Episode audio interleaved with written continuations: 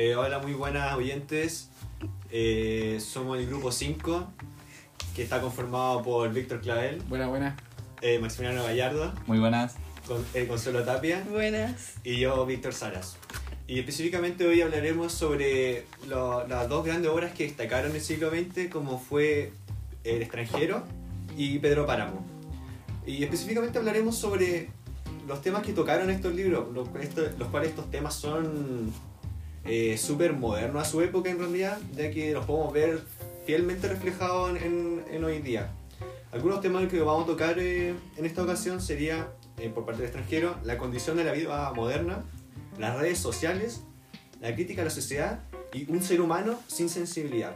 Y en el caso de Pedro Páramo, la muerte, responsabilidad afectiva, la rabia, el abandono, la soledad, el dinero y el poder, entre otros eh, temas. Bueno, primero hablaremos sobre el libro El extranjero, junto con mi compañero Víctor Clavel. ¿Qué te pareció el libro, Clavel? A mí el libro me pareció bastante eh, extraordinario, la verdad. Como que se sale de, lo normal, ya que este te plantea un punto de vista diferente a lo que estamos acostumbrados y aparte me sorprendió mucho la fecha en la cual está publicado, ya que toca temas muy sensibles, como la vida. Por ejemplo, eh, en el caso del libro, el protagonista no tiene ningún tipo de apego hacia las cosas, tanto como sentimientos ni nada como la muerte de su mamá no le interesó en lo absoluto. Tampoco al, al preguntarle si se quería casar, no quiso tampoco nada porque no le sentía ningún sentido por la tradición o no tenía ningún eh, apego a nada, a literalmente nada. Entonces esto nos hace plantearnos cómo, cuál es el verdadero sentido de esta vida, ya que al no tener apego, ¿por qué podríamos vivir? Como aquí también dijo mi amigo Clavel, eh, el personaje principal, encarna el sentimiento de apatía profunda. Como aquí podemos ver en esta cita que dice, pese que al final y al cabo era un domingo más, que mi mamá estaba ente- ahora enterrada, que iba a volver a mi trabajo y que después de todo nada había cambiado. Aquí podemos eh, apreciar el sentimiento de completa indiferencia acerca de la muerte de su propia madre y como que para él solo era un día, otro día más, con la diferencia de que su mamá ya no estaba. Y para ser un libro bien antiguo, nos muestra cómo es la vida hoy en día, ya que estábamos llenos de indiferencia, ya, ya que como el tema de las redes sociales, uno ve guerras en otros países, países eh, que, no, que les- no tienen que comer, que, por ejemplo, perros callejeros, los animales, el cambio climático, y uno solo observa, tampoco hace mucho para cambiarlo, y es como indiferente porque literalmente puedes estar viendo en Facebook, Instagram, lo que sea, un video de, por ejemplo, en Afganistán, de mujeres y niños tratando de escapar de su país, y lo único que vas a decir es como, oh, qué triste, pero tampoco te va a afectar mayormente así como con el peso que te debería afectar, ya que es como, mm, no sé cómo explicarlo la verdad, pero es, es que uno no siente nada por el, por el, por el daño del otro. Sí, como que uno ve eso y dice, ay, qué pena, like, eh, comparto a mi amigo, nada más. O sea, como que uno ve todas las situaciones que suceden, incluso alrededor suyo, y dice, eh, pucha, qué lata, ojalá no me pase a mí, qué pena por él. Nada más. Como que ahí se ve mucho la indiferencia que hay ahora mismo en el mundo por el individualismo que existe por distintas razones, por la competitividad más que nada. Y recalcando esto, este es un libro de 1942. Y este libro trata de muy buena manera, o se adelantó de buena manera, a lo que hoy en día hay, que es la apatía respecto a todos los temas que vemos en redes sociales. Otro tema bien importante que habla este libro es acerca de las tradiciones, cómo se han ido perdiendo en el tiempo y cómo las personas de, de ahora, o bueno, también en el pasado, como escribió este personaje, eh, ya no le importan a la sociedad, como que perdieron su sentido y, y al perder las tradiciones nos perdemos a nosotros mismos. Eh, y esto nos hace preguntarnos si es que eh, estas tradiciones son de verdad importantes o solamente lo hacemos por presión social, de lo que opina la gente y lo que pasa si es que nosotros no hacemos esto como lo indica el mundo. En el caso del libro, esto se ve claramente en dos ocasiones. En la primera, eh, en la muerte de la mamá de Mersal, que en ese momento Mersal piensa que es una estupidez eh, llorar, por ejemplo, ya que eh, era una tradición llorar en un matrimonio, estar triste, pero se ve más claramente de una tradición, igual que casarse, cuando se lo propone María. Y Marsault todo esto lo ve como una simple tradición más, ya que igual una persona puede estar junta con otra sin que sin estar casados. Esto hoy en día se ve mucho en la eh, vida moderna, ya que mucha gente prefiere estar eh, junta pero no casada. Eh, bueno, ahora eh, pasaremos a hablar sobre el libro Pedro Páramo, el eh, cual mi compañero Maximiliano Gallardo tocará algunos temas que trata este libro.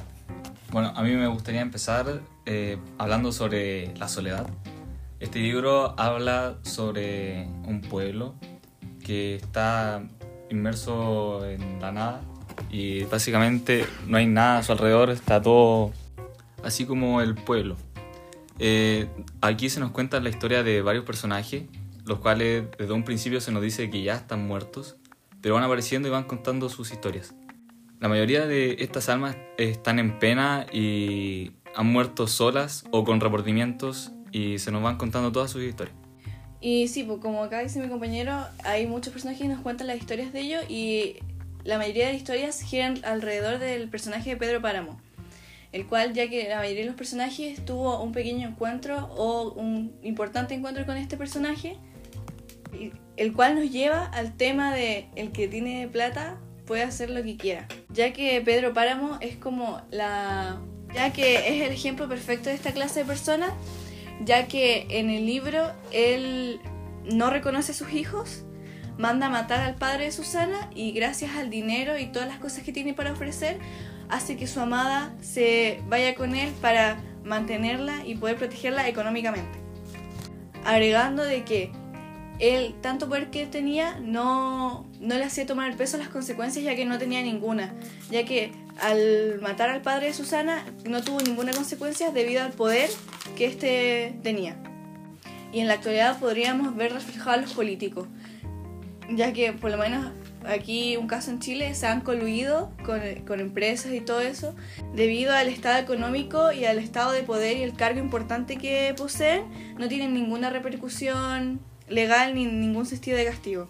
Eh, esto se ve reflejado en algunos casos chilenos de corrupción, como sería el caso Pentan, en que los, los que estaban organizando, por decirlo de alguna manera, o liderando este, este tema de colusión, eh, no sufrieron ninguna conse- consecuencia. Además, una consecuencia económica, pero a ellos no le, no le importa porque con todo lo que ganaron haciendo esto, eh, les sale igual a cuenta lo que hicieron. O otro ejemplo que podría ser sería el, el tema del hijo de la expresidenta Bachelet, que eh, usó su poder de ser el hijo de la presidenta y pudo mover ciertas, cos- cier- ciertas tierras en el sur.